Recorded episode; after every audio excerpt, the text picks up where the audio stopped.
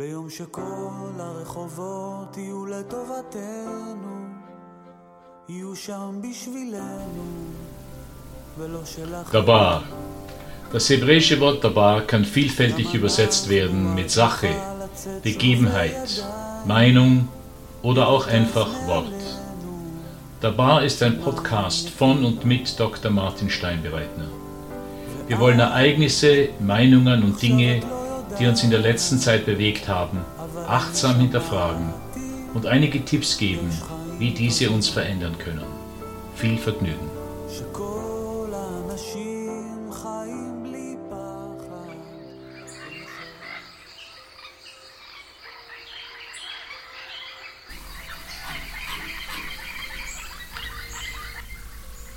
In den Stress kommt man nicht, Stress macht man sich.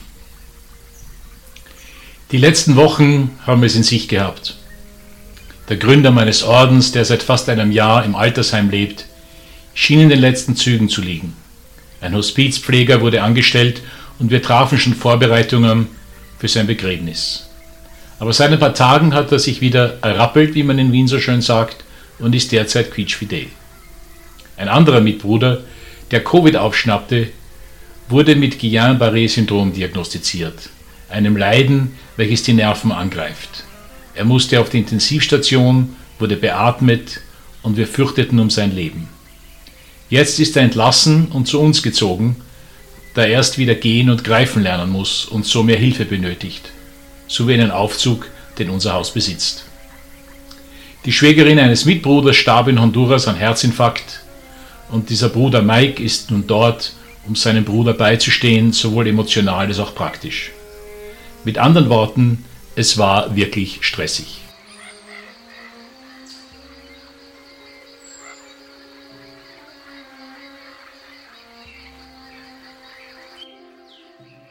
Wenn so viel los ist, bin ich versucht zu sehen, wo ich Zeit einsparen kann. Wie kann ich effizienter handeln? Wo muss ich irgendwie schneller arbeiten, um all die Dinge in meinen Tag unterzubringen, die es zu erledigen und abzuhaken gilt? Dank meines Betriebswirtschaftsstudiums sowie persönlicher Neigung habe ich über die Jahre zahllose Bücher gelesen, die Zeitplanungstechniken erläutern, sowie verschiedene Tricks, um schneller die verschiedenen To-Do-Lists abzuarbeiten. Doch viele von ihnen basieren auf einem Trugschluss. Sie gehen davon aus, dass man Zeit sparen könne. Doch das geht nicht, denn die Zeit steht außerhalb unseres Einflusses. Zeit kann man nicht sparen, nur ausgeben.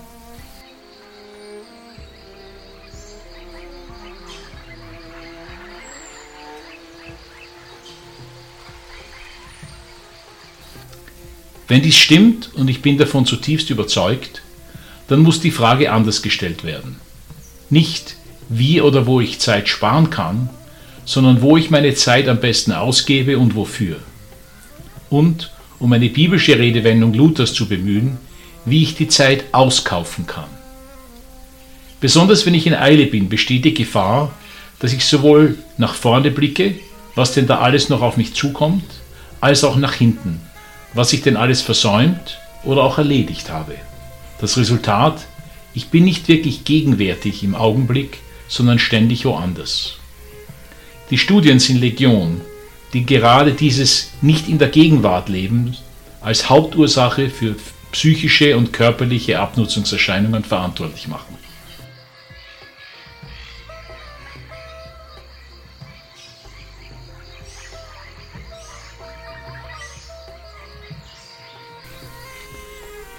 Die vermutlich angespannteste Periode meines Lebens war mein Zivildienst. Ich hatte das Privileg, fast ein Jahr lang beim Roten Kreuz in einem Krankenwagen unterwegs zu sein. Wenn auch nicht jeder Transport mit Blaulicht ablief, so war doch jeder Tag mit Katastrophen und am Tode vorbeigeschrammten Situationen gefüllt. Ich erinnere mich noch gut an meinen vierten Tag im Dienst, an dem wir zu einem Autounfall gerufen wurden, wo es zwei Tote und drei Schwerverletzte zu versorgen galt. Ich kam abends nach Hause und war ein nervliches Wrack. Im Laufe der Wochen lernte ich meinen Stammfahrer Robert Weiß besser kennen, sowie einen seiner Leibsprüche. In Stress kommt man nicht, den Stress macht man sie, auf echt Wienerisch. Anfangs meinte ich, ich hätte es mit einem lethargischen Faupelz zu tun. Doch bald merkte ich, dass er ein sehr erfahrener Sanitäter mit viel Empathie war. Doch hatte gelernt, dass viele Dinge außerhalb seines Einflussbereichs lagen. Der Stau auf der Autobahn, die Laune der Pfleger, das Wetter. Doch er hatte sehr wohl Einfluss darauf, wie er in der jeweiligen Situation reagierte und wie sehr er für die Patienten gegenwärtig war. Er lebte im Augenblick, nicht in der Vergangenheit oder in der Zukunft.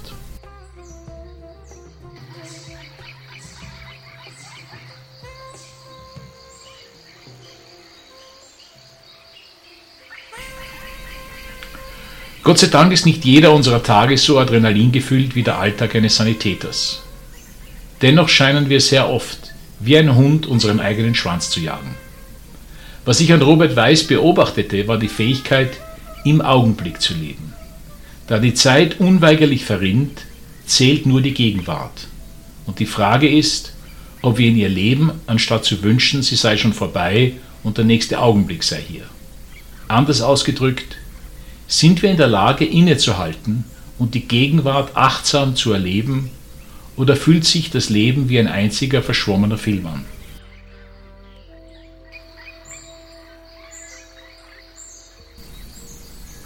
Das Ideal der Achtsamkeit ist fast zu einem Modewort geworden, zumindest in der Managementliteratur.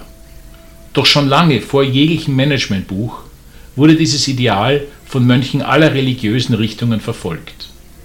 Was die Buddhisten Achtsamkeit nennen, heißt bei den Benediktinern habitare secum, was frei übersetzt so viel heißt wie bei sich selbst wohnen, ein für mich sehr anschaulicher Ausdruck.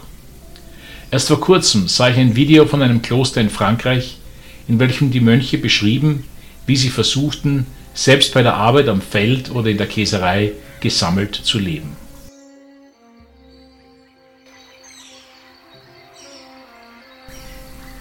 Tatsache ist, dass nicht einmal Mönche, geschweige denn geschäftige Mütter oder Väter am Arbeitsplatz, dauernd gesammelt oder im Augenblick zu leben imstande sind. Dennoch mag es lohnend sein, Räume in unserem Leben zu schaffen, in denen dieses bei sich selbst Wohnen eingeübt werden kann. So greifen viele Menschen zur Meditation, in der sie ein oder zweimal am Tag für 10 bis 15 Minuten versuchen, ganz gegenwärtig zu sein.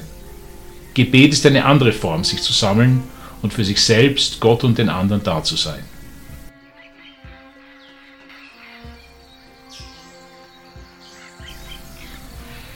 Eine ganz besondere Form, Stress abzubauen, ist die Institution des Sabbats.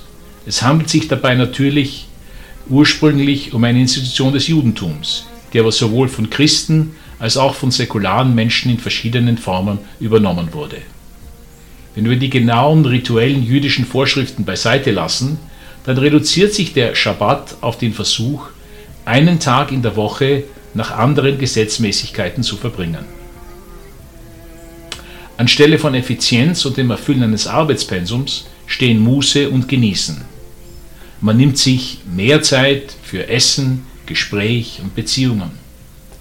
Man versucht bewusst Ablenkungen zu minimieren. Siehe dazu meine englische Podcast-Episode über den digitalen Schabbat, sowie Themen zu vermeiden, die dazu verleiten, erneut an das Hamsterrad des täglichen Lebens zu denken. So sind Arbeitsgespräche sowie jene über Geld tabu. Und man frönt Dingen, die dazu verhelfen, in den Flow zu kommen, im Augenblick zu leben. Hobbys, Gebet, ja auch Sex.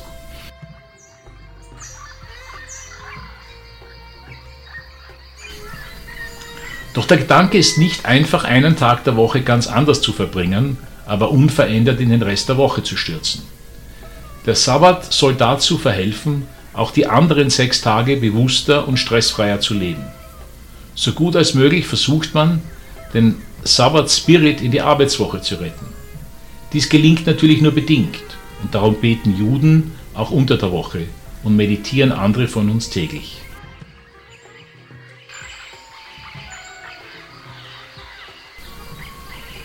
Als sogenannte Hausaufgabe erlauben wir uns folgende Schritte vorzuschlagen.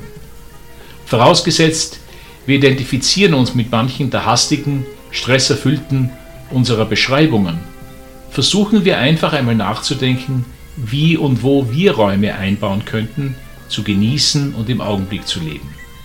Wenn weder Meditation noch Gebet unser Ding sind, gäbe es noch andere Möglichkeiten.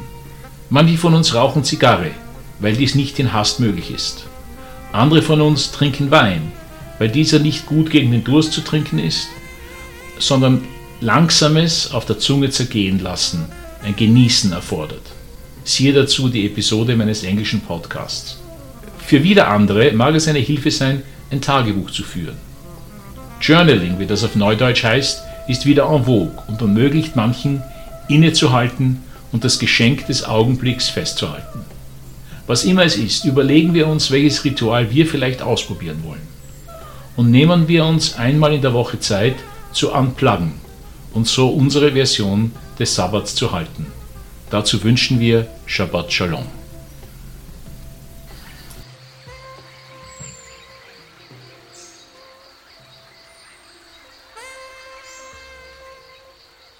שכל הרחובות יהיו לטובתנו, יהיו שם בשבילנו.